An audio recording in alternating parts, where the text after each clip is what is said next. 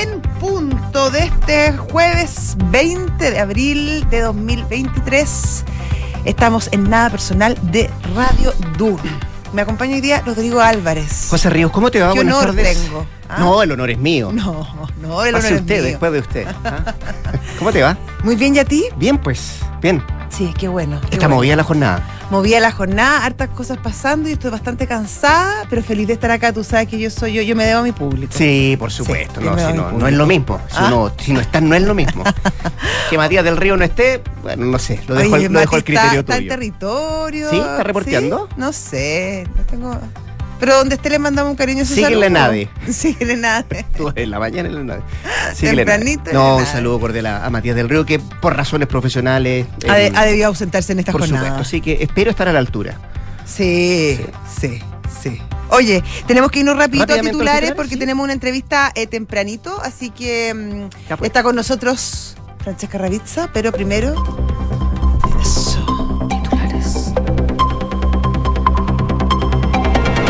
No podemos perder las tradiciones. No, No, hay cosas que son sagradas. Una de esas es la cortina Puede no de estar los Matías titulares. del Río, puede, Puede no no estar Enrique Llava, no puedo estar yo. Pueden pasar muchas cosas. Sí, pero la cortina es la cortina. Sí, las instituciones funcionan. ¿Cómo Superan está a las Francesca personas. Muy bien, ¿y Francesca, ¿cómo te va? ustedes? ¿Todo bien? Qué bueno. ¿Vamos con los titulares? Vamos de Vamos con los titulares. La CEPAL se suma a las proyecciones de una menor caída de la economía chilena en 2023 y espera una contracción del 0,3%. De acuerdo a la entidad, Chile sería el tercer país con peor desempeño de su actividad en la región.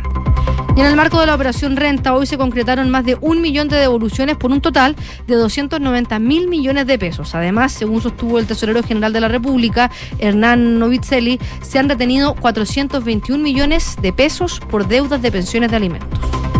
El cohete Starship explotó tras despegar en la primera prueba del proyecto más ambicioso de SpaceX. El vuelo duró menos de lo pautado porque los impulsores del aparato no se desprendieron del vehículo y la misión no arrojó los resultados esperados. Cristian Garín se metió en los cuartos de final del Abierto de Múnich. El chileno derrotó al italiano Lorenzo Sonego y ahora se medirá ante Holger Rune, número 7 del mundo, campeón defensor de este torneo y además reciente finalista en Monte Carlo. Gracias, Fran. Muchas gracias, Francesca. Siete de la tarde, tres minutos, estás en dura. Nada personal. Yo creo que tenemos, tenemos al. Ya, tenemos tiempo para hacer un tema cortito. ¿Tú eh, crees que alcanzamos? Bueno, mientras llamamos, mientras llamamos, pero, pero yo te decía hace un día eh, bien agitado, agitado por lo, por lo que significó la, el encuentro de nave, eh, con alta participación de gente, eh, bien variopinto, podríamos decir. 1200 personas. ¿1200? ¿Qué me dices tú? Eso fue Sí. lo que salía en, en los diarios, al menos. Sí, em, desde Ro- eh, Rodolfo Carter, Sí. Franco Parisi, los expresidentes Piñera Bachelet, eh, bueno, el mundo del Bueno, el presidente Boric, El que, presidente, que- por oye, que lo supuesto aplaudieron que- ocho veces. Ocho veces. Ocho veces. Se fue bien aplaudido, sí. se fue bien aplaudido el Me presidente. gusta cuando eso está. ¿Cuál es el concepto más usado dentro de los Sí. discursos de la nave? ah? Seguridad. Seguridad. Bueno, eso es la franja. Crecimiento, Eso es la franja no, eso electoral. es- crecimiento, Sí. ah, inversión, Bueno, va- varias cosas que pasaron hoy día en la nave. ¿Le damos la bienvenida a nuestro invitado? que ya está con nosotros. Sí, eh, nos dicen que Sí, está. que estuvo hoy en ENADE además. Además estuvo en la nave. Eh, lo queremos saludar, lo queremos presentar para, para comenzar a dialogar de inmediato con el nuevo ministro de la Secretaría General de Presidencia, Álvaro Elizalde. Eh, ministro, ¿cómo le va? Buenas tardes, gracias por estar con nosotros. Buenas tardes, buenas tardes, Rodrigo, ¿cómo está usted? Bien, pues estoy junto a Josefina Ríos. Sé que tenemos poco tiempo, ministro, así que de inmediato vamos a empezar con, eh, con esta conversación, para no llamarle interrogatorio. Eh, ministro, ¿qué fue el encargo principal que le dio el presidente eh, cuando lo llamó por teléfono para, para ofrecerle, ofrecerle este rol tan importante y que ha sido, la verdad, un, un cargo difícil para, para el gobierno del presidente Boric, eh, la relación del, del ministro, el exministro, hoy ministro de Desarrollo Social, Giorgio Jackson, fue bastante tensa con el Congreso. Después la ministra Analia Uriarte, si bien la relación mejoró, tampoco logró sacar adelante muchos proyectos y bueno, después se, se enfermó. Por lo tanto, usted tiene acá una, una tarea no menor de recomponer de alguna manera las relaciones entre el Congreso y el gobierno, ¿no? Josefina, ¿cómo está? Muy buenas tardes. Buenas tardes. Sí, no, no me llamó por teléfono, pero no le voy a contar más detalles. No, pero, pero mira, eh, el desafío fundamental es eh, dialogar con todos los actores que tienen representación parlamentaria, con el objeto de construir mayoría que permitan avanzar en proyectos que forman parte del programa del gobierno, que son fundamentales para mejorar la calidad de vida de todos los chilenos, y también abordar las urgencias, que tienen que ver con la coyuntura compleja, sobre todo en materia de seguridad. Un problema que no se originó cuando el presidente Boric asumió el gobierno, viene desde mucho antes, que se ha profundizado producto de políticas públicas que no han dado resultados y que requiere una respuesta clara, así como otros proyectos, eh, insisto, como eh, aquellos vinculados a eh, construir un Chile más justo y por tanto resolver dramas como lo de las pensiones y otros de similar naturaleza.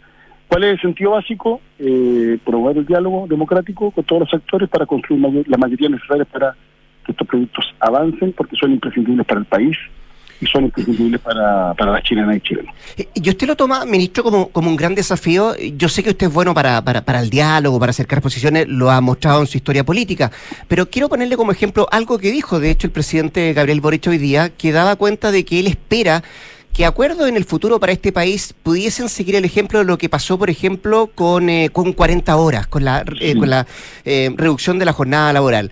Le pregunto si usted está, eh, lo encuentra como un gran desafío, porque eh, llegar a ese acuerdo en 40 horas no fue fácil. Bueno, este es un trabajo que se realiza en equipo. Obviamente la SECPRES tiene un rol importante porque la, es el ministerio que lleva la relación con el Parlamento. Es el puente, ¿no? Pero sí, pero los ministros sectoriales eh, obviamente juegan un rol fundamental en muchas iniciativas. Sin embargo, lejos de 40 horas, la ministra Janet Jara tuvo un desempeño extraordinario eh, y efectivamente demostró una vocación de diálogo para construir eh, mayorías eh, que permitió que se aprobara una reforma legal eh, con un apoyo muy amplio y transversal. Eh, así que bueno, desde la CIPRES se desarrolla una, una labor de colaboración eh, y en ese sentido vamos a incentivar el diálogo con todos los actores para, para poder avanzar en estas iniciativas que nos parecen tan importantes. Respecto a las urgencias, a los acentos, a las prioridades, si bien obviamente está claro que el tema de seguridad es fundamental y bueno, es lo que copa además la agenda, eh, hay un tema que es bien relevante y que se debe sol- resolver pronto y que tiene que pasar por el Congreso y me refiero a la ley corta de ISAPRES. Eh, ahí hay un fallo que se debe cumplir, un fallo de la Corte Suprema y que... em, pasan y pasan las semanas, los meses y todavía no se conoce un proyecto, lo que además podría poner en jaque no solo al sistema de salud privado, sino también al público, porque, porque obviamente va a tener incidencia. Eh, ¿Qué se está conversando? ¿Cuándo se presentaría esa ley? Y, y si se está haciendo algún trabajo legislativo para avanzar rápido en esa materia, ministro.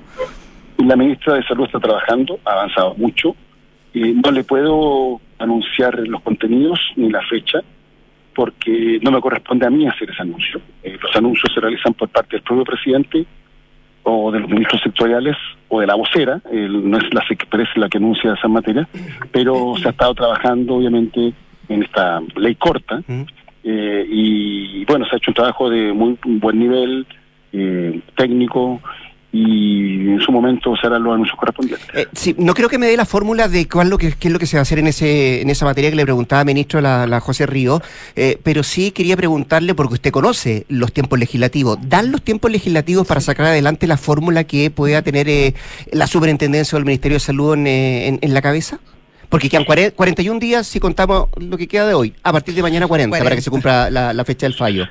Desde el punto de vista legislativo, si se presenta con la urgencia correspondiente, obviamente eh, se puede alcanzar a, se podría alcanzar a aprobar. Pero, pero al margen de los tiempos, aquí se requiere actitud constructiva de todos los actores, hacerse cargo de que hay un problema que debe ser enfrentado de manera seria. eh, y bueno, eh, obviamente los proyectos se aprueban en la medida que tengan respaldo parlamentario. Ya, le quiero agregar algo. ¿Está en la Sí. mente del Ejecutivo, en la mente del Gobierno, pedirle, eh, eh, extender el plazo a la Corte Suprema? Mire, no, no quiero, no quiero a- adelantar nada al respecto, porque no, no, no corresponde. Eh, usted sabe que la, la Secretaría General de la Presidencia realiza muchas veces lo que es una, eh, una revisión eh, técnica de los proyectos, pero, pero no, yo no voy a estar adelantando nada, más aún cuando eh, las decisiones que se adopten, bueno, una vez que se adopten serán anunciadas por quien corresponde. Ministro, hablemos No de proyectos... del caso, pero, Mm. pero si Sí. entramos en la dinámica de proyecto a proyecto, eh, eh, insisto, mire, yo, yo fui vocero de gobierno antes y esto soy súper disciplinado porque, porque esto es un trabajo en equipo aquí el rol protagónico lo ha tenido la, la ministra de Eh, Salud. es que eso es lo, costa- lo que ha costado un poco la disciplina, ministro Claro. Elizalde, ¿ah? porque hoy día en la entrevista de la mañana que le hizo la tercera al, eh, al senador Juan Luis Castro, el presidente de la Comisión de Salud, algo dejaba entrever también de, de aquella posibilidad de que se pudiese pedir eh, plazo a la, a la Suprema. Ministro, Bueno, pero, pero Juan Luis Castro no es ministro, es, No, colega no, senador por, mío, por supuesto. fue un colega, un gran amigo, pero, pero son roles distintos. Hablemos de proyectos que sí están presentados y que se están tramitando en este momento. Me refiero a la RUF, el reglamento del uso de la fuerza, eh, que eh, pese a que es un tema fundamental, que fue adelantado por el gobierno que se iba a presentar, no ha recibido muy buena acogida por parte de la oposición. Incluso eh, las primeras voces son que se rechazaría. Eh, ¿qué, se tra- ¿Qué trabajo se está haciendo ahí? ¿Cuál es la negociación? ¿Cómo está abordando ese tema? A ver, dos comentarios al respecto. En primer lugar, eh, yo espero que este proyecto cuente con respaldo parlamentario porque permite dar rango legal a materias que hoy día están reguladas solo a nivel reglamentario. Eh, así que en ese sentido espero que, que tenga un sentido básico de responsabilidad porque es bueno para el país. Y en segundo lugar, eh, me llama la atención porque eh, este proyecto fue criticado eh, antes de que siquiera se diera a conocer su contenido. Entonces, ahí es ahí donde yo insisto que el diálogo democrático tiene que ser sobre la base del respeto, perdón, sobre la base de la rigurosidad de las propuestas eh, y obviamente escuchando cuáles son las mismas, al, men- al menos leyendo los proyectos respectivos. Bueno, pero si no pasó eso, eso, o sea, eso yo, yo le entiendo su lógica y el respeto y la importancia, pero dado que la oposición ya se pronunció al respecto eh, y no de una manera muy favorable, ¿cuál es el trabajo que se va a hacer para tratar de dar vuelta a esa situación? Porque me imagino que el objetivo del gobierno es finalmente que este, esta, este reglamento sí se apruebe. Sí, pero en eso estamos trabajando. Precisamente en eso consiste el, el diálogo democrático. Pero, mire, ma- cuando a mí me tocó eh, actuar como mediador o articulador del diálogo para arribar al acuerdo constituyente, se me preguntaba mucho detalle, cómo se avanza, y yo decía, estamos conversando, estamos viendo la fórmula de arribar a un buen entendimiento. Y aquí ocurre lo mismo. Que tenemos que, yo creo que avanzar en esta iniciativa, así como muchas otras, hay 31 proyectos de ley que han sido comprometidos para su tramitación legislativa con plazos a más definidos. Eh, son plazos distintos porque tiene que ver con eh, el estado de tramitación actual, también tiene que ver con eh, el nivel de complejidad del proyecto. Y, y lo que vamos a hacer es sentarnos con todos los actores para ver cómo se van construyendo mayorías necesarias para la aprobación de toda esta iniciativa. Eh, ministro Elizalde, ¿está trabajando el gobierno o se ha pensado en que vuelva a ser paritario el gabinete? A quien le corresponde tomar esas decisiones es al presidente de la República, pero dicho lo anterior, ¿Mm? le quiero señalar con toda claridad que este es eh, eh, el gobierno que ha tenido mayor porcentaje de mujeres en eh, cargos de responsabilidad en responsabilidades importantes. Eh, y en eso hay que ser claro. Y me parece que lo que ha dicho la ministra Llana tiene mucho sentido. Es decir, su rol es precisamente eh, hacer val- eh, presente este tipo de puntos. Defender aquello, ¿no? Sin lugar a dudas, sin lugar a dudas, sin lugar a dudas. Ya, la última, al menos de mi parte, sé que nos queda un par de segundos, ministro Elizalde. Eh, ¿Alguna preferencia para quien lo suceda en la Cámara Alta? Eh, No me corresponde a mí.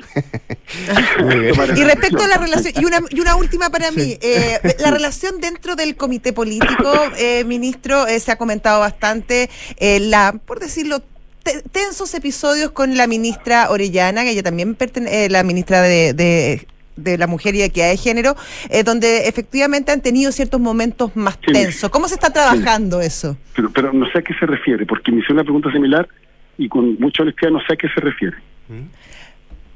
Bueno, a los, por ejemplo, al- una nota, pero ¿Ah? no, no, con- conmigo mm, no, por lo menos. O sea, ah, usted no, usted siente que se llevan fantásticos. pero, a ver, primero, yo no he sido parte del gobierno hasta ser nombrado por el presidente Boric, por tanto, no he sido parte del comité político, no he participado nunca en una reunión del comité político, entonces por eso digo, no sé a qué se refiere. Y tengo una gran evaluación de la gestión de la ministra Orellana. Perfecto. Bien. Le digo esto porque venía saliendo ahora de nada y un, Mm. Una periodista me preguntó por, por una noticia que habría salido publicada en algún medio eh, y le contesté con la misma honestidad, no sé a qué se refiere. Bueno, en el fondo eh, se refiere, por ejemplo, al episodio de cuando eh, la ministra Orellana hizo alerta respecto, por ejemplo, a, mm, a la posición del hoy eh, fiscal nacional Ángel Valencia en favor de, eh, en- que hizo re- defensa en favor de acusados de delitos sexuales eh, y se conoce, claro, y se, se especulaba su amistad con, con, con, con, Con el ahora fiscal con el nacional. ahora fiscal nacional. Es uno de los Pero- temas que trata este sí, pero- artículo, por ejemplo. Pero no sé a qué se refiere, porque nunca hablamos del tema. Mm. Y, y como presidente del Senado yo siempre apoyé las propuestas del gobierno, las voté favorablemente. De hecho, la única que no voté favorablemente fue precisamente la de Ángel Val- la propuesta de Ángel Valencia, precisamente eh, para, para- y me abstuve para que hubiera eh, transparencia respecto de este tema. Y las dos propuestas anteriores las voté a favor. Y nunca conversé el tema con la ministra Villana. Entonces no sé a qué se refiere esa nota. No la he leído. Ya, ya. La voy a leer Sí. Y la comentamos. la comenta- pero, pero, pero me parece, ¿cómo decirlo?, curioso que se dé a entender una supuesta desaveniencia en un tema que nunca hemos conversado con la ministra. Ya, Ministro, en una palabra, no quiero que me dé detalles, pero ¿va a ser potente el anuncio del litio esta noche el presidente? Eh, el presidente en esta materia va a tomar eh, decisiones que son muy importantes para el país y yo espero que sean valoradas transversalmente. Perfecto. Le va a tocar tramitar una ley importante, la de la Empresa Nacional del Litio. No adelantemos nada, le insisto. Disculpe. No se preocupe. Es- Es como cuando uno le quieren sacar mentiras por verdad, como si no, es una broma. No, pero, sí. No, pero, pero eso, lo han este dicho, ca- eso lo han dicho largamente, Sí. lo vienen diciendo hace tiempo lo de la Empresa Sí. Nacional del Litio, no es Sí, ninguna él novedad. anunció, perdón, él, él de hecho tiene un, tiene un, eh, un pronunciamiento en el mensaje a la Nación Mm. Sí. del año pasado. Sí. Eh, pero a, quien, a quien le corresponde eh, dar a conocer los detalles la U- ¿Usted va a Antofagasta con él? No, ¿No? no, no, no, yo, Ah. yo voy a estar en la moneda. Ya, perfecto. po. El ministro Elizalde conversando con Duna. Gracias, ministro. Suerte. ¿ah? Gracias, ministro. Que, Que le vaya vaya muy bien. bien. Suerte. Suerte. Gracias, que esté muy bien. Hasta luego. Siete de la tarde, 17 minutos. Estás en Duna. Nada personal. Bueno, nos dejó planteado algunos temas, por ejemplo, eh, el... ¿ah? ¿Cuál? ¿Cuál? no, pero está bien, mira. eh, está entrando, pues sí.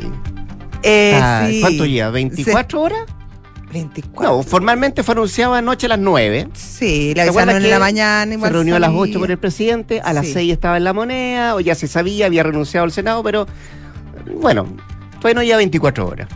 No, te decía la- lo que tú comentabas, comentábamos al final respecto a esta cadena nacional. Se Que hoy sup- día a la noche, Sí, sí, a, a las las nueve. 21 horas, a las Después de la 21 franja. horas, sí, Sí. después de la franja, donde el presidente va a comunicar la política nacional del litio. Esto es una política largamente esperada. Se suponía que iba a ser a principios de año, después se fue alargando. Bueno, eh, antes de que termine abril prometieron que se conocería y eso va a suceder hoy por televisión y luego mañana en una actividad eh, que el presidente va a realizar en Antofagasta, donde va a estar acompañado por el ministro, la ministra de Minería, el ministro de Economía y el presidente, eh, el vicepresidente ejecutivo de Corfo. Viajan todos a Antofagasta a, dar a conocer esta política en terreno porque sabemos que entre la segunda y tercera región del país se concentra la gran, eh, las grandes reservas de litio de nuestro es, país. Así es. Eh, eh, entiendo que no era el plan original de la moneda. Esto de la cadena sí, pero el de viajar a Antofagasta no era el, eh, el plan original. Eh, se pensaba en algún minu- minuto que el presidente se iba a quedar acá, que iba a aprovechar además cierta tecnología para dar su anuncio de lo que significaba el litio para nuestro país, lo importante que es la extracción del mineral y llevar adelante todo este, este proceso, pero bueno, al final se decide por esta cadena nacional, como tú decías, a las 21 horas y después viaje a la ciudad de Antofagasta el día de mañana. Hay una minuta dando vuelta. hay una minuta dando vueltas, Sí. pero antes de la minuta que tú tienes detalles de eso porque... mm, Porque está acá. No, porque además lo reporteaste, Sí, si digamos las cosas como son. Eh, eh, hay que estar muy atento a lo que eh, piense, opine eh, la reacción del Partido Comunista en esto. Eh, que ha sido uno de los partidos políticos de aprobabilidad que ha tenido bastante eh, foco puesto en lo que significa la empresa, comillas, nacional del litio. Eh, y lo que genera en el Partido Comunista la posibilidad de que a lo mejor siempre se, se ha pensado que esto sea nacional y que no haya participación de privado. Como no Claro. conocemos lo que va a decir el presidente de la. República, pero sí hay algunas minutas que se han eh, Y además, y comentado, bueno, y se han se dicho, comentado, y vamos como porque esto también se le comparte a los parlamentarios, ¿no? Claro, y porque además esto ha sido un proceso largo y han hablado Sí. muchas autoridades respecto al tema y hay cosas que se saben, por ejemplo, la creación de esta empresa nacional del litio, que es un tema que es a largo plazo. Sabemos que crear una empresa estatal requiere eh, de ley y de una ley con un quórum bastante elevado, cuatro séptimos. Por lo tanto, es posible que se demore la tramitación de esta ley además que prepararla. Parece que todavía está muy en pañales, va a necesitar bastante trabajo legislativo. Entonces, por mientras, el gobierno está buscando otras fórmulas para empezar a operar rápidamente. Y de ahí la necesidad eh, de recurrir a los privados que ya están eh, operando. Em, también se va a crear un Instituto Nacional del Litio, eso también se había anunciado previamente, eh, que busca no solo investigar eh, el- la industria del litio, sino también de los posibles competidores para eh, anteponerse o prever Mm. eh, los posibles cambios en la industria. Y, eh, y bueno, dijo el presidente Boric, lo dijo hoy en ENADE, que él estaba bastante esperanzado. Eh, que tenía, que quizá era algo provinciano, pero que entre, entre sus grandes esperanzas estaba justamente conocer esta, esta política nacional del litio. Porque si miramos eh, hacia el lado, eh, eh, los argentinos en esto nos llevan bastante terreno, eh, recorrido, ¿no? ¡Qué rato! Hace rato. Eh, Y Bolivia, que es el otro de la región o del barrio, que también está en lo mismo, es el con más, más eh, reservas de litio en el mundo, pero no la explota. no le explota. Tiene eh, ahí, pero, pero tiene un desafío importante. Eh, en algún momento, ¿te acuerdas tú que se habló de la posibilidad de generar eh, una especie de sociedad, de trabajar conjuntamente de manera regional respecto a la explotación del litio? eh, algo que fue descartado incluso por el propio eh, canciller Alberto Van Claren y que de alguna manera se fueron dando mm, datos de esto. A ver, por lo pronto, lo que tenemos que mirar cuando después de que de la cadena del presidente Gabriel Boric es cuánto de participación de privado va a haber en esto. Eh, Han sido majaderos los eh, empresarios en decir que no se puede desaprovechar la experiencia del sector privado en la, en, eh, en la explotación del litio. Y desde ese punto de vista eh, será importante saber qué participación se podría tener eh, o qué experiencia de los privados se va a utilizar en esta empresa nacional Sí. del litio. Eh, la Tsunami, la Enami, la El Codelco. Codelco, Cochilco han sido Sí. bien, eh, bien, insisto, majadero el concepto que utilizo yo, pero reiterativamente han dicho que no se puede, este país no puede darse la... Codelco, claro, el el- Codelco eh, es como hay que aprovechar el claro. expertise que tiene quizás como para no, que opere. no, no estamos en condiciones de desaprovechar la experiencia de los privados en este, en este Sí. tema. Otra cosa que habrá que conocer cómo lo hará el gobierno y que, y que es bastante relevante es cuál será la estrategia que buscará el gobierno para comenzar a operar en el mercado del litio. Eh, porque sabemos que al momento no, no hay capacidad instalada del Estado para operar el litio, por lo tanto me imagino que ahí habrá una, una, una estrategia y de hecho por lo que se comenta y por lo que está eh, inserto en esta minuta que recibieron los parlamentarios, es una estrategia que pre- pre- eh, pretenden instalar ahora, en 2023, y que comience a operar desde el próximo año. O sea, es una negociación que debiera ser bastante rápida Sí. para las expectativas del gobierno. Y em, también el rol que va a jugar Codelco y Enami, que son empresas eh, estatales que tienen giro minero. Por Mm. lo tanto, podrían entrar al negocio en cuanto se estableciera. Así es. Eh, eh, ya pasó el bus, nos quedamos un ratito abajo en el litio. Vamos a ver qué, cuáles son los anuncios que hace hoy día el presidente Gabriel Boric. Insisto, en cadena nacional a partir de las 21 horas y mañana eh, desde la propia ciudad de Antofagasta más detalles a propósito de lo que nos, se anuncie hoy día. Entiendo que la cadena va a durar un poquito menos de 15 minutos, la que va a dar hoy día Sí, el presidente estaban ahí, Gabriel Boric. sí, estaban ahí eh, haciendo los últimos preparativos. Así es. 7 de la tarde con 24 minutos. ¿Estás en Duna? Nada personal. ¿Nadie? ¿Te parece? Oye, Enade partió tempranito, Sí. hoy en la mañana. ¿Viste el abrazo eh, y el apretón de mano entre Carter y Franco Parisi? Como para llorar a mares casi, ¿o no? Un- de un amor. ¿ah?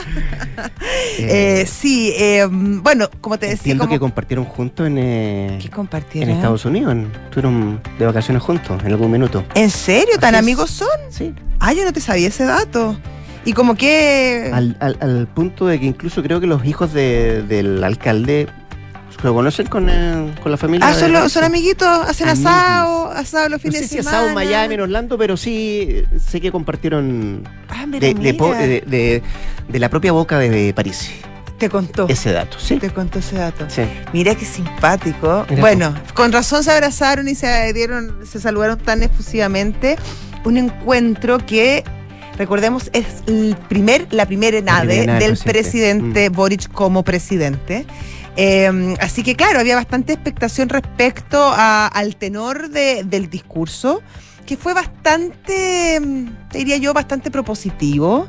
Eh, tocó los temas que, se, que, que era bastante obvio, el tema de la seguridad Sí. eh, lo importante que era avanzar el tema de un pacto fiscal em, donde converjan la- las necesidades del Estado y también la de- del empresariado. Hablo de inversión, hablo de empleo, puso el ejemplo de las 40 horas, llegaba con buenas noticias, llegaba con una negociación exitosa en torno a las 40 horas y también con la aprobación de los bronces, de la ampliación de los bronces, que una, es una inversión que contempla más de 3.500 millones de dólares.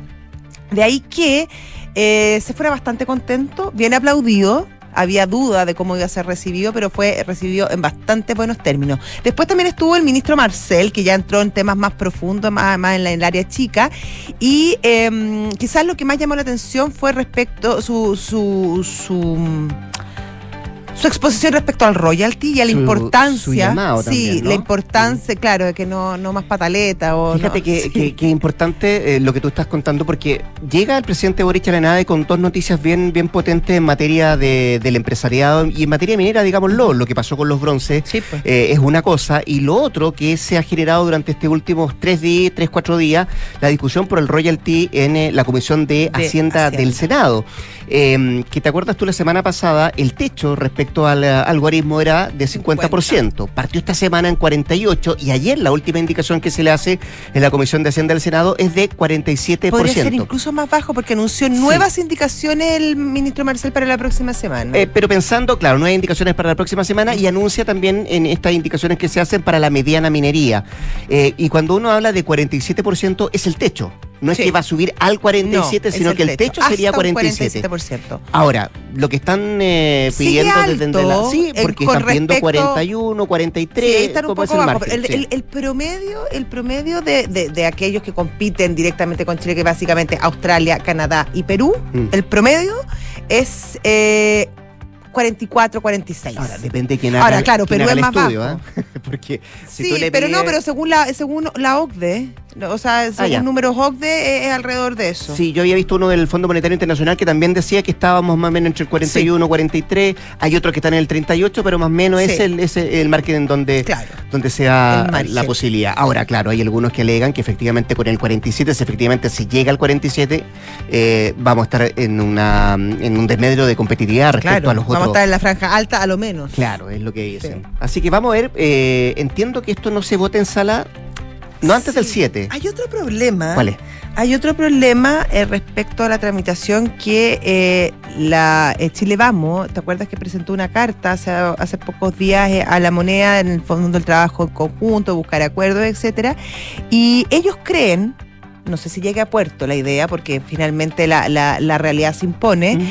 que el royalty se debiera tramitar en conjunto con la reforma tributaria, porque estamos hablando de política tributaria, de impuestos a la larga. Sí.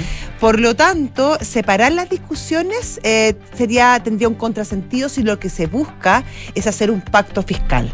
Por lo tanto, eh, lo que ellos quieren es que buscar modos para para que se discutan simultáneamente. Es difícil que el gobierno se allane a eso porque básicamente necesita recursos, los cuales ya no van a llegar por una reforma tributaria, por lo menos en el corto plazo. Por lo tanto, es probable que llegue el momento en que el gobierno eh, use sus instrumentos y ponga las, las urgencias necesarias para que siga avanzando el tema del royalty. Así es. 7 de la tarde ya con 29 minutos. Estás en Duna. Nada personal. Muy cortito, déjame hacer un, eh, un paralelo de lo que estábamos hablando hace poco rato de la presencia mañana en Antofagasta del presidente de la República, Gabriel Boric, que va a hablar de litio. Pero muy cerca de ahí, en Calama, eh, la situación no está para nada fácil. No tengo la última información de mano si es que se mantiene el paro que había anunciado el alcalde de Calama eh, a propósito de esta noche calificada, catalogada como la más violenta del último tiempo, con dos víctimas fatales y con unas seis personas heridas luego de eh, una serie de disparos, una balacera, que uno escucha el, estruendo de la noche y es impactante el, audio que surge de los videos que se han ido em, divulgando a través de las redes sociales. Bueno, eh, es lo que se mm, había pedido de parte del alcalde que se mantuviera este paro comunal el día de mañana viernes, que involucra a todos los estamentos públicos. Él habla de suspensión de clases, también de los funcionarios públicos que se adhieran a esta manifestación, a esta mm, protesta eh, para pedir mayor seguridad. ¿Ha tomado cartas en el asunto en esto el gobierno? Claro que sí. Ayer el propio subsecretario del Interior, Manuel Monsalve, daba cuenta de un em, contingente de carabineros que se va a sumar a las tareas de protección de seguridad en en la ciudad de Calama, hablaba de 25, 26 em, funcionarios de carabineros que se van a sumar, carros, radiopatrulla, un sinfín de cosas. Se adelanta también el plan Calle Sin Violencia para esa zona y em, entiendo que estaba también la posibilidad de que viajara alguna autoridad de gobierno. De hecho, el mismo subsecretario se le preguntó si él iba a ir. Dijo, bueno, em, estoy tratando de coordinar con las autoridades. No es fácil llegar a una autoridad de gobierno central a una comuna que va a estar con paro comunal no va a ser muy fácil. No, y claro, y además exponerlo a... exponerse, ¿no? Sí. Ahora, me pasa a mí que efectivamente hizo todos esos anuncios el, el, subsecretario Monsalve y me imagino que la comunidad de Calama lo agradecerá. Ahora, cuando te dicen 20, 20 nuevos carabineros, tres autos cuando el problema del narcotráfico, del crimen organizado, de la violencia y la delincuencia en Calama es tan profundo y está tan enraizado en la comuna, porque es un problema que, lleva muchísimo tiempo. O sea, no es que uno quiera estigmatizar ningún lugar, pero eh, Calama hace mucho tiempo es conocido por, por los problemas de delincuencia que sufre. Lo conversábamos ayer largo con Matías, cómo la gente no vive en Calama, se va de la ciudad permanentemente, por eso también tiene tanto actividad el, el el, aeropuerto. En las noches tú no puedes salir, eso hace mucho tiempo que se sabe que en la noche es mejor no salir. Em, entonces, es muy profundo el problema de Calama. Eh, y claro, hay que abordarlo, no hay que escatimar en medidas, pero mm. yo no sé cuál es la diferencia real que puedan hacer 20 carabineros más. Yo creo que esto requiere de una mm, de una de una intervención muchísimo más profunda. Porque, porque además es una, es una ciudad con bastante, con alto ingreso per cápita que, que permite, eh, o sea, que tiene acceso a cosas que, que muchos de los, de los otros no tienen. Sí, no, no manejo la información eh, y no quiero pecar de que a lo mejor... Eh, desinformado, pero entiendo que esos 26, 27 carabineros que se van a sumar a esto, que tienen una experiencia mayor, sería paralelo a lo que significa el plan Calle Sin Violencia, que tiene mm. otro apartado. Eh, no sé si em, Carabineros de Antofagasta, por, ejemplo, van a subir a Calama. No lo tengo muy claro, pero entiendo que van por carriles separados. Eso es lo que entiendo. Sí, o sea, no, lo tengo muy claro. Por lo menos hay un gesto, hay una decisión y hay una, hay una dirección respecto a hacer algo. Pero me temo, me temo que el problema en Calama es muy profundo y mm. lleva muchísimo, muchísimo tiempo. En Antofagasta también, ¿eh? En Antofagasta también, en Antofagasta también, bueno, en, muchas ciudades de nuestro país, para qué decir en comunas del Gran Santiago, mm. pero pero bueno, eso es lo que, lo que nos toca y de ahí la importancia de también de llegar a acuerdos nacionales respecto a cómo enfrentar este tema, que mucho tendrá que ver con las fuerzas policíacas, mucho tendrá que ver em, con el uso de la fuerza, de las señales políticas que se mandan, pero también mucho tiene que ver como en cómo se construyen las ciudades, el tema de los campamentos en el norte de Chile, el tema de la migración, y no quiero ir a hacer, yo soy muy, yo soy muy pro inmigración, pero una inmigración ordenada, eh, y, donde uno sepa finalmente quién está entrando al país. Eh, yo creo que hay un montón de, temas de educación, de deporte, de canchas, de luminaria, eh, que son súper relevantes en este momento y que, mm, y que hay que hacer, que creo que es un tema que hay que abordarlo como un todo, eh, más allá de lo importante que obviamente es que hayan gestos eh, políticos y que haya en el fondo una decisión respecto también a aumentar y dotar de mayor eficacia a las policías. Es cierto. 7 de la tarde con 34 minutos. ¿Estás en Duna? Nada personal. Oye, hoy día se conoció una noticia en el, sur de nuestro país que tiene relación con el caso Yaitul. ¿Te acuerdas que hace unos pocos días el juez de garantía eh, eh, admitió una solicitud que había hecho la defensa de Héctor Yaitul de conocer los nombres de los testigos? Eh, esto es una cosa que al es una petición que va, al parecer es bastante común dentro de los juicios. El punto es que acá tiene una, una mm, connotación, connotación distinta porque, mm. que, porque acá estamos hablando de actos terroristas terroristas eh, en, muchos casos, eh, donde la protección de los testigos es vital para llevar eh, a, buen, a buen puerto el, el juicio. Finalmente, la, la Fiscalía pidió una orden de no innovar a la Corte de Apelaciones de Temuco. Eh, y la Corte de Temuco se lo dio y de hecho declaró inadmisible eh, un recurso de protección presentado ayer por la Fiscalía que decía que no se innovara y que no iban a presentar los nombres de los testigos porque básicamente los ponía en peligro. De esta manera se descarta la idea de, la, de la defensa de Héctor Yautul y se resguarda eh, finalmente la identidad de, estas personas que están colaborando en el juicio del líder de la CAM. Yo creo que es una importante señal, sobre todo dado la, mm, también, nuevamente, los años que llevamos enfrentando eh, una situación súper complicada en términos de, seguridad y en términos de orden público en la Araucanía, eh, donde obviamente es muy, arriesga mucho quien habla porque se conocen, porque son comunidades pequeñas, entonces arriesga mucho quien hable y quien se decide finalmente por eh, eh, dar testimonio en un juicio. Por lo tanto, yo creo que eh, es una, una decisión bastante que va en la, dirección correcta por parte de, la Corte de Apelaciones de, Temuco, que finalmente decide, después se va a seguir, se tiene que tratar el fondo, por ahora no se innova Y, hay que ver el tema de fondo, pero me temo que va a apuntar en la misma dirección porque si queremos que finalmente juzgar y que mm. lleguen a, buen destino estos temas, hay que hacerlo con las prevenciones del caso. Porque, porque son personas que además se han atrevido a entregar testimonio en, en esta indagatoria y yo escuchaba ayer al fiscal Garrido que decía, entre otras cosas, bueno, esto afecta no solamente la integridad física, eh, el temor que puede generar esto, sino que también psíquica de las personas que eh, dijeron, bueno, voy a tomar la decisión o ya, estoy decidido a prestar mm. testimonio en esta, en, esta causa. Y eso, por, por cierto, también da otra señal que afecta a la posibilidad de que esas personas no se atrevan a entregar su testimonio si efectivamente em, ocurre de esta, claro, de en, manera. en este caso en particular, pero también las señales para otros casos. Porque si después me dicen, ya,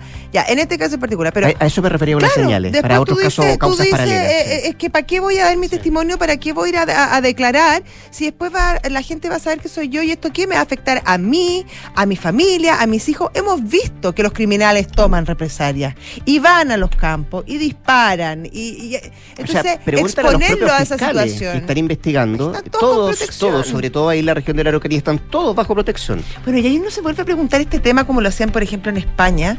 ¿Te acuerdas con el tema de la ETA? Que los casos de la ETA eh, eran tratados en otras cortes, no en el País Vasco, justamente para proteger a los jueces, mm. a los fiscales, a los testigos. Entonces eran llevados a otras zonas del país eh, para de alguna manera proteger a, los involucrados en, en las causas. Yo creo que podría ser quizá una una medida a considerar, dado que eh, obviamente son comunidades pequeñas donde, donde finalmente todo el mundo se conoce. Mm. Eh, entiendo que había harta molestia cuando se conoció esto en el Ministerio del Interior. Eh, de hecho, la propia ministra Carolina Tobá en algún minuto también esbozó alguna crítica respecto a la determinación que se había adoptado. Así que vamos a ver que, cómo sigue en este carril esa información. Siete de la tarde con 38 minutos. ¿Estás en una? Nada personal te manda? Curacaví. ¿Viste el Curacaví? ¿Fue en Curacaví o no? Sí, entiendo que sí. Déjame buscar la información. Sí, ese espantoso que se descubrió em, tres, cadáveres. Sí. Eh, Mientras eh, se buscaba un, era un caso de secuestro y se Entiendo que era la policía de, investigaciones que estaba en, eso, buscando em, personas que en teoría habían sido secuestradas, la información que, que, que se genera ahí en esa parte de Curacaví, en la cercanía del eh, túnel Loprado, eh, a un costado ahí en la ruta 68 a la altura de, de, de Curacaví, eh, que corresponde a personas extranjeras. Es la última información que se está entregando por parte de la Policía de Investigaciones, tres cuerpos, eh, y de acuerdo a lo que se Masculino, entrega- de sexo masculino, Sí, los tres. indagan si corresponde a víctimas de secuestro extorsivo realizados en julio y octubre del año pasado. Lo que coincide es que los cuerpos fueron dejados ahí. Es lo que ha entregado como dato la Policía de Investigaciones, particularmente también la Fiscalía Centro Norte que está investigando este caso, eh, que da cuenta de estos delitos eh, y también del el encuentro, la, la- forma como se encontraron estos cuerpos ahí en esa parte, insisto, las cercanías de Curacaví en, en la Ruta 68. Se cree que los presuntos, o sea, los presuntos responsables, porque habrá que determinarlo, eh, se encuentran en prisión preventiva desde el 17 de noviembre de 2022. Eh, ya que por meses la Fiscalía de Análisis Criminal de la Fiscalía Centro Norte los siguió, siguió las pistas, digamos, a una banda también de extranjeros que se dedicaba al secuestro y a la extorsión de migrantes. Se llama Operación Caracas, la que está llevando adelante esta investigación, o el nombre que se le pone a esta investigación que lleva adelante la Fiscalía y también la Policía de Investigaciones. ¿Y por qué Caracas? Porque eh, radica que la banda, la mayoría son venezolanos. Eh, en ella hay 17 detenidos por estos hechos ocurridos tanto en la región metropolitana como también en, eh, entiendo, en la región de Valparaíso y en otros secuestros realizados por esta banda de venezolanos, exigiera el pago de 10 millones de pesos para la liberación. Se conoce el caso de dos que no pagaron y que se indaga si son los encontrados hoy día. Estos tres cuerpos están a la espera de eh, las diligencias científicas correspondientes para establecer si efectivamente corresponden a esas víctimas de secuestros investigados por parte de la Policía de Investigaciones y también la Fiscalía Centro Norte. Fíjate que uno de ellos podría ser el secuestrado el 15 de julio del año mm, 2022. Ese día esta víctima de tiempo. dice que concurre a un domicilio ubicado en la comuna de Santiago. Ahí fue interceptado por miembros de esta organización, procediendo a sustraerle dinero de sus cuentas bancarias, perdiendo conexión además con la víctima alrededor de las 10 de la noche, desconociendo hasta la fecha el lugar donde permanece privado de su libertad.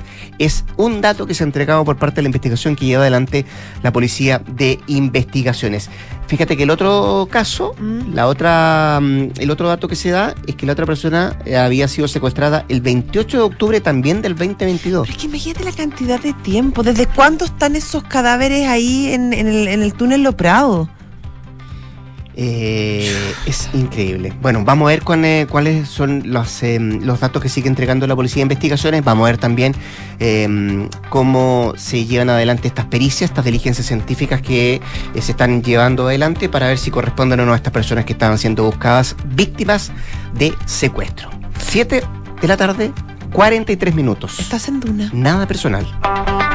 Y saludamos a nuestros auspiciadores, ¿te parece, Rodrigo? Bueno, vamos. ¿Ah? Ya, dale. Las mejores marcas de maquinaria en construcción, vialidad y forestal, encuéntralas en Salfa. En Salfa son más que máquinas. Visita salfamaquinaria.cl y encuentra el equipo que tú necesitas. Encuentras todo en Salfa, ¿Ah, impresionante. Bueno, Voy a bueno, vender al bueno, tiro. sí. Que tú necesitas para vialidad, yo creo. Estás, ah, querías hacer una calle, te pillé. Oye, hacerlo bien con tu futuro es usar tu evolución de impuestos para vivir más tranquilo durante tus años de retiro. Invierte y aumenta tu pensión ahora con las distintas alternativas para hacer APB en Zurich.cl. Escucha bien, un cordón volcánico perdido hace más de 100 Me muero. millones de años. Ya. Ese fue el último hallazgo de un grupo de científicos de la Universidad Andrés Bello. ¿Qué más? La ¿Qué- UNAP. ¿Cuál será? ¿Cuál una investigación de impacto mundial que nos permite entender cómo se formó nuestro territorio austral. Nos vamos a una pausa ¿Sí? eh, y ya ¿Tan volvemos. rápido? Sí, estás en Duna. Nos queda mucho más que revisar. Nada personal. ¿Y si te contara que en Zurich tenemos un seguro hogar para proteger todo lo que tienes? Yo arriendo y aseguré todo el interior de mi depa. Terminé de pagar mi casa y ya la protegí por dentro y por fuera. Con Zurich protegerse empieza por casa. Nuestro seguro hogar tiene coberturas que resguardan el interior de tu vivienda, así como su estructura. Contrátalo 100% online en zurich.cl. Zurich, tu mejor compañía para el futuro. La compañía que asegura el riesgo es Zurich Chile Seguros Generales S.A. Las condiciones generales del producto, coberturas y exclusiones se encuentran depositadas bajo el código POL 120160058 y sus condiciones particulares Conoce más en zurich.cl. Un cordón volcánico desaparecido hace más de 100 millones de años en la Patagonia chilena. Es el último hallazgo de un grupo de científicos liderados por el académico de la Universidad Andrés Bello, doctor Manuel Suárez, y que permitirá entender cómo se formó nuestro territorio austral. Esta investigación fue publicada por la prestigiosa revista International Journal of Earth Science y situó a nuestro extremo sur como una de las capitales de la geología y paleontología en el mundo. Más información en aporte.unap.cl. A ver, si te digo excavadora John Deere, ¿a qué lo asocias? Salfa. Y si hablo de seleccionadoras Climan, Salfa. En esta te pillo, ¿eh? Rodillo Ham, Salfa. ¿Y cómo sabes tanto de maquinaria? Pero si Salfa tiene más de 80 años en el mercado, cobertura en todo Chile, repuestos y el mejor servicio certificado. Pero avísame antes, po, yo como loco cotizando. Está puro perdiendo el tiempo. Salfa Maquinaria, sí o sí. En Salfa, contribuimos al progreso de Chile. Las mejores marcas, amplia red de sucursales y una trayectoria inigualable. Encuéntranos en salfamaquinaria.cl. En Salfa, somos más que máquinas. 1991 el colectivo Massive Attack fusionó con mucho éxito un puñado de estilos que iban desde el hip hop al punk, pasando por el soul y el reggae. Con su estreno discográfico, el grupo de Bristol entregó uno de los trabajos más influyentes del siglo pasado y una tendencia, el trip hop, que marcaría una época en la música bailable y electrónica. Esta es la historia que te contaremos hoy desde las ocho y media en un nuevo capítulo de Sintonía Crónica Debut en Duna 89.7. Talana, la más completa plataforma digital de recursos humanos, ahorras tiempo y costos. Simplifica tus tareas del día a día con las soluciones del ecosistema de Talana. Dedícale tiempo a lo que más importa, los equipos y las personas que lo conforman. Únete a las miles de empresas que ya han digitalizado su área de recursos humanos con Talana. Conoce más en talana.com. Aló, amor. Oye, por aquí ya pasé a buscar a los niños y vamos camino al fútbol. ¿Tú qué tal? Ya, bacán. Yo estoy llegando a la casa que seguro deben estar por llegar de Berisur. Buenísimo. Según lo que conversé con ellos, debería quedar todo instalado y funcionando hoy mismo. Sí, me dijo tu papá que fue muy rápido todo. Ya, amor. Nos vemos en un rato. Protege lo que más quieres. Calcula online en berisur.cl o llama al 600-385-0003. Activa Berisur. Activa tu tranquilidad.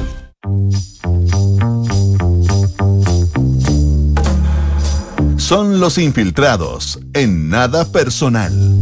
Eh, y ya estamos de vuelta, son las 7 de la tarde, 46 minutos, y ya nos com- acompaña nuestro infiltrado de hoy, el señor Juan Pablo Iglesias, que trae un caso muy sabroso, diría yo. ¿Cómo Hola, estás, Juan Pablo? ¿Cómo te va? ¿Cómo están? Bien, Buenas pues. tardes. ¿Tú? Es como que lo he seguido, no lo he seguido, entonces estoy muy interesada en lo que nos va a contar esta historia de Fox y... Fox y Dominion. y ¿ah? Dominion. Y Dominion, exactamente. Así es, es una, una pelea. Probablemente van a hacer alguna serie después. ¿eh? Netflix Bueno, hay algunas que ya dicen que, que están inspiradas justamente en Mr. Murdoch. Así es, pero es, pero es un caso muy, muy eh, eh, interesante y además que tenía muchas repercusiones eh, para la libertad de expresión, para la, la prensa en general en Estados Unidos. Y ese fue uno de los factores que, que, que- que tuvo que, o los componentes que, que están presentes en este caso.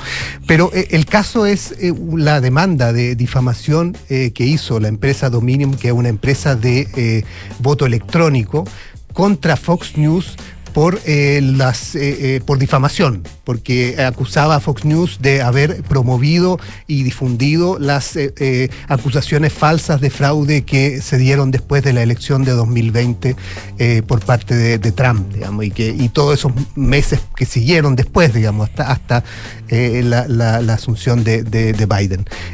Y ese y este caso partió desde de- desde, desde esos años, digamos, de, de fines del 2020, cuando eh, Dominion empezó a pedirle a, a Fox News que se retractara de sus eh, acusaciones eh, y de lo que se habían dicho y habían dicho varios de sus, de sus figuras en, en- en televisión, en el canal, eh, y Fox News no, no aceptó y ahí el, el caso ha venido escalando hasta que eh, a comienzos de marzo se decidió en un, en un juicio abreviado que, eh, un juicio sumario, le dicen en Estados. Unidos, que, se iba a que habían elementos para llevar a juicio y el juicio iba a comenzar eh, eh, este, el lunes pasado. Ya. Tenía que comenzar el juicio. Estaba todo previsto. Era raro que un juicio de difamación en Estados Unidos llegara a esta instancia. Generalmente se llegan a acuerdos porque a veces es muy difícil probar eh, la difamación porque en Estados Unidos hay una norma que viene desde un caso anterior, desde los, de los años 60, de, entre eh, el New York Times y Sullivan, que se llama el caso New York Times Sullivan, eh, que estableció que para eh, verificar, eh, comprobar la difamación, tiene que haber eh, real malicia, se llama, entre Ah, comillas. ya, o sea que en el fondo el que difama, entre comillas, está consciente de, que- de lo que, que está diciendo es mentira y estando consciente que está diciendo una mentira, igual lo hace. Por lo tanto, hay una intencionalidad Claro, hay de dolo. difamar. Hay, Hay dolo, dolo. Hay dolo.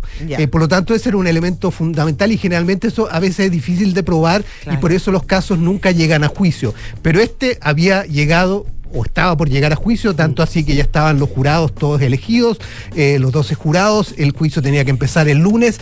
Y el domingo en la tarde, en la noche tarde, ese, el juez eh, dice que lo va a postergar hasta el martes porque las partes estaban negociando. Eh, eh, esta negociación además se dio muy, eh, han salido datos, revelaciones en, el último tiempo, en los últimos días de cómo se dio, digamos, incluso se llamó a un, a un eh, abogado veterano negociador el mismo domingo, el fin de semana, y él estaba en, Hungría y se participó en la negociación final, digamos, vía Zoom. Pero el hecho es que se dijo que está en negociación, por lo tanto no empezó el juicio el, el lunes, iba a empezar el martes, estaba todo listo para empezar el martes, con la gente, los periodistas cubriendo el hecho, eh, eh, pero empezaron a ver que la cosa se dilataba hasta que al final no se dio el juicio y se anunció que eh, se había llegado a un acuerdo, así que se agradecía a todos los jurados, todo, pero no iba a haber juicio. Ahora, ahora, Juan Pablo, Eh, la, la historia que tú cuentas es súper importante, el preámbulo para saber, pero la pregunta que surge es ¿por qué entonces Fox pagó 787 millones de dólares para, para evitar testificar, ¿no? Para exactamente, porque, porque, a ver, la demanda era por eh, 1.600 millones. Finalmente Fox accedió a pagar 787 millones. Ese fue el acuerdo a que se llegó. No hay más detalles todavía de, de los Debe haber términos unas finales cosas del de acuerdo. confidencialidad y todas esas cosas. Así es, pero eh, el hecho es que Fox, eh, todos decían que Fox no podía llevar a juicio este, este caso, por lo tanto tenía que llegar a un acuerdo. Lo que no se entiende es por qué lo dejó hasta último minuto, pero eh, finalmente llegó a un acuerdo y no, se, no fue a juicio porque el juicio habría implicado, uno, que, eh, y era lo que Dominion quería y ya le había avisado a las partes, a, a- a- a Fox, que querí- quería llevar a juicio a- al estrado de partida a Rupert Murdoch para Claro. que declarara ya Y a las estrellas A las de Fox estrellas, News, eh, sí. qué sé yo, Tucker Carlson, eh, eh, figuras que son eh, eh, los rostros de Fox, digamos, y que iban a tener que testificar y iba a ser un, un caso evidentemente No, muy mediático y donde además había ya, a partir de la investigación previa que se había hecho, mucha evidencia de que los mismos eh, rostros y el propio Murdoch eh, eh, estaban conscientes de que no había fraude, eh, pero igual eh, transmitían eso en, en- en pantalla. Eh, por Ya, lo tanto, hay mucho eh, mensaje, eh, Mm. email, mensaje de WhatsApp, eh, comunicación entre en- eh, que revelaban eso, digamos que eh, incluso uno de ellos, digamos, eh, Tucker Carlson, era muy crítico de Trump y estaba feliz de que ya Trump se, fue- se fuera a ir para no, para no tener que seguir dependiendo tanto de Trump. Eh, pero pese a eso, él en pantalla era muy duro diciendo que aquí la- las datos, las cosas que había. Pero Fox se defendía diciendo que eso era parte de la libertad de expresión y que eran básicamente opiniones, que entraba en el espacio de la opinión y por lo tanto era libertad de expresión y no se podía eh, condenar por eso porque se estaría eh, afectando la libertad de expresión en, Estados Unidos. Pero el hecho es que la evidencia de los datos y las comunicaciones que, a las que tuvo acceso eh, fueron muchas, eh, en Dominion, digamos, tuvo acceso, fueron muchas y hacían que el caso se veía bien difícil para Fox. El propio Murdo, que en unas declaraciones previas se, lo llamó a declarar en, la- en la- el periodo previo y en diciembre dio una, una declaración donde incluso dijo que él eh, consideraba que la elección había sido limpia, que no había habido fraude, que nunca creyó que había fraude, digamos. Por lo tanto, todas esas declaraciones finalmente eh, conspiraban contra Fox y hacían más difícil que Fox pudiera eventualmente ganar ese juicio, por lo tanto el riesgo era muy patente. Ahora, eh, si el caso hubiera llegado a juicio, hay también quienes planteaban desde el otro lado el riesgo de que esto eventualmente llegara a la Corte Suprema Claro. eh, y pasara eh, eh, el otro problema, digamos, que en el fondo era cuestionar la ley de la Real, el, el acuerdo de New York, New York Times Sullivan y la Real Malicia, entre comillas, y que eso ponía a la prensa en un problema, digamos, porque eh, evidentemente eh, los casos de difamación iban a ser mucho eh, más amplios. Juan Pablo, ¿cuánto le ha golpeado a Fox todo este caso? ¿O no le ha golpeado mucho? No, le ha golpeado, o sea, le ha golpeado por, a ver, eh, eh, eh, económicamente, le ha, Bueno, claro, ahí sí le ha es evidente, golpeado pero en, en términos de audiencia, imagen, le ha golpeado reputación. en imagen. Ahora, eh, en eso eh, hay un hay un elemento que también y es la y es uno de los argumentos que daba Dominium eh, en su en su eh, eh, demanda, digamos, eh, que en el fondo muchas de estas cosas eh, las hizo eh, Fox y la hicieron los presentadores de Fox y, y la cadena en general porque querían eh, satisfacer a su público. Por lo tanto, fue una decisión comercial, no fue una decisión periodística, eh, en la- según la, en la- la argumentación que daba eh, eh, Dominium en esa, en esa demanda. Por lo tanto, en este ambiente tan polarizado, hemos visto lo que pasó con, con Trump eh, y el ¿Y en juicio en términos de Estados auspicio Unidos. se sabe algo? ¿Si, ha- si le ha pegado o no está esa información? No. Porque tú no, o sea, ahí eh, surge la pregunta, ¿tú te quieres relacionar con un medio que ha perdido la credibilidad? Por otro lado, un medio que, claro, tiene mucha, mucha, mucho rating, por decirlo de una manera. Entonces, es una decisión ahí difícil, Sí. me imagino. Sí, sí, sí. Yo, a ver, no, no tengo, no tengo antecedentes de cómo ha afectado en el tema de publicidad, pero, pero claro, es un, un punto que hay que, hay que tener presente. Ahora, eh, insisto, en este ambiente eh, eh, tan polarizado, finalmente hay un sector que igual sigue Sí, fiel. fiel a, a- Fox y, y- es una audiencia que no, no- no va a cambiar. Ahora, eh, a propósito de cuánto ha golpeado, eh, es un te- eh, este es un proceso que todavía no termina porque eh, eh, esta era la demanda de Dominion que era la empresa de voto electrónico más grande de las que eh, estaba en vi- 28 estados en Estados Unidos eh, en la pasada elección. Pero hay otra que se llama Smartmatic, que es una empresa de voto electrónico más pequeño que estuvo en menos lugares, que también presentó una demanda contra Fox. Después, después lo que Y pagó además le van a Fox. llegar, y claro. esa pidió Claro. más. Es- la demanda es por más, es por 2,2, eh, dos- 2.200 millones de dólares. ¿Y por qué más? Eh, ¿Cuál es el argumento? eh, la, eh, Bueno, la se se afectación de imagen, Se digamos, era avivaron, mayor. ya. Pero el tema es que esa todavía está en proceso. Ahí no hay, no, eh, o sea, se cerró Dominion, pero sigue abierta Smartmatic, por lo tanto hay, hay que ver eh, si llegan o no a acuerdo, por cuánto llegan y si, o si finalmente va a ir a juicio. Dominion le hizo eh, la pega, digamos, una parte importante de la pega a Smartmatic porque tiene muchas evidencias que sostienen también la misma eh, demanda de, de Smartmatic, que es eh, que eh, es- en privado eh, lo- los, los rostros de Fox Bueno, decían que no había fraude y en público las lo mismas pruebas, es. mismas exactas. Pero todo el trabajo que hizo Dominion previo a este juicio le sirve a Claro, Smartmatic como para- documentación, es. porque a la larga al final eh, cuando hablaban esta estrella y esto eh, Anchor y toda la cosa, eh, no, no estaban atentos cuál era la empresa. Ellos decían que, la- la que la- las Exacto. elecciones eran fraudulentas. Así nomás, es, no se referían a una empresa Claro, la- nunca hablaron de, de, de, de- de las empresas en cuestión. Era el ¿no? voto electrónico y las acusaciones iban eh, de todo tipo, desde que estas empresas estaban vinculadas Claro. con.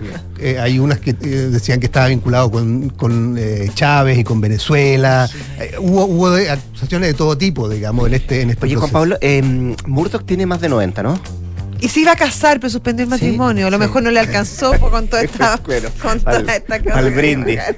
Eh, más de 90, ¿no? Sí. Eh, ¿Y estaba en la lista de testigos?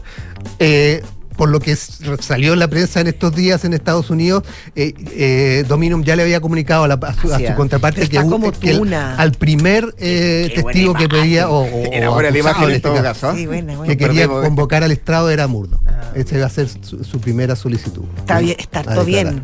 Sí. ¿Para qué tiene? Pues está Déjame como ya estaba a punto de casarse, imagínate. Eh, 92. sí. 92, sí. Mira.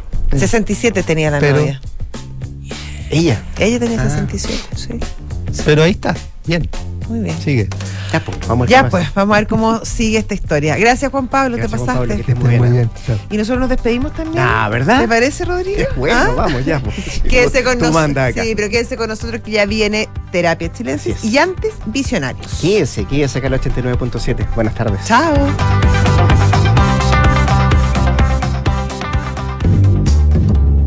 Visionarios. Mujeres y hombres con ideas que transforman el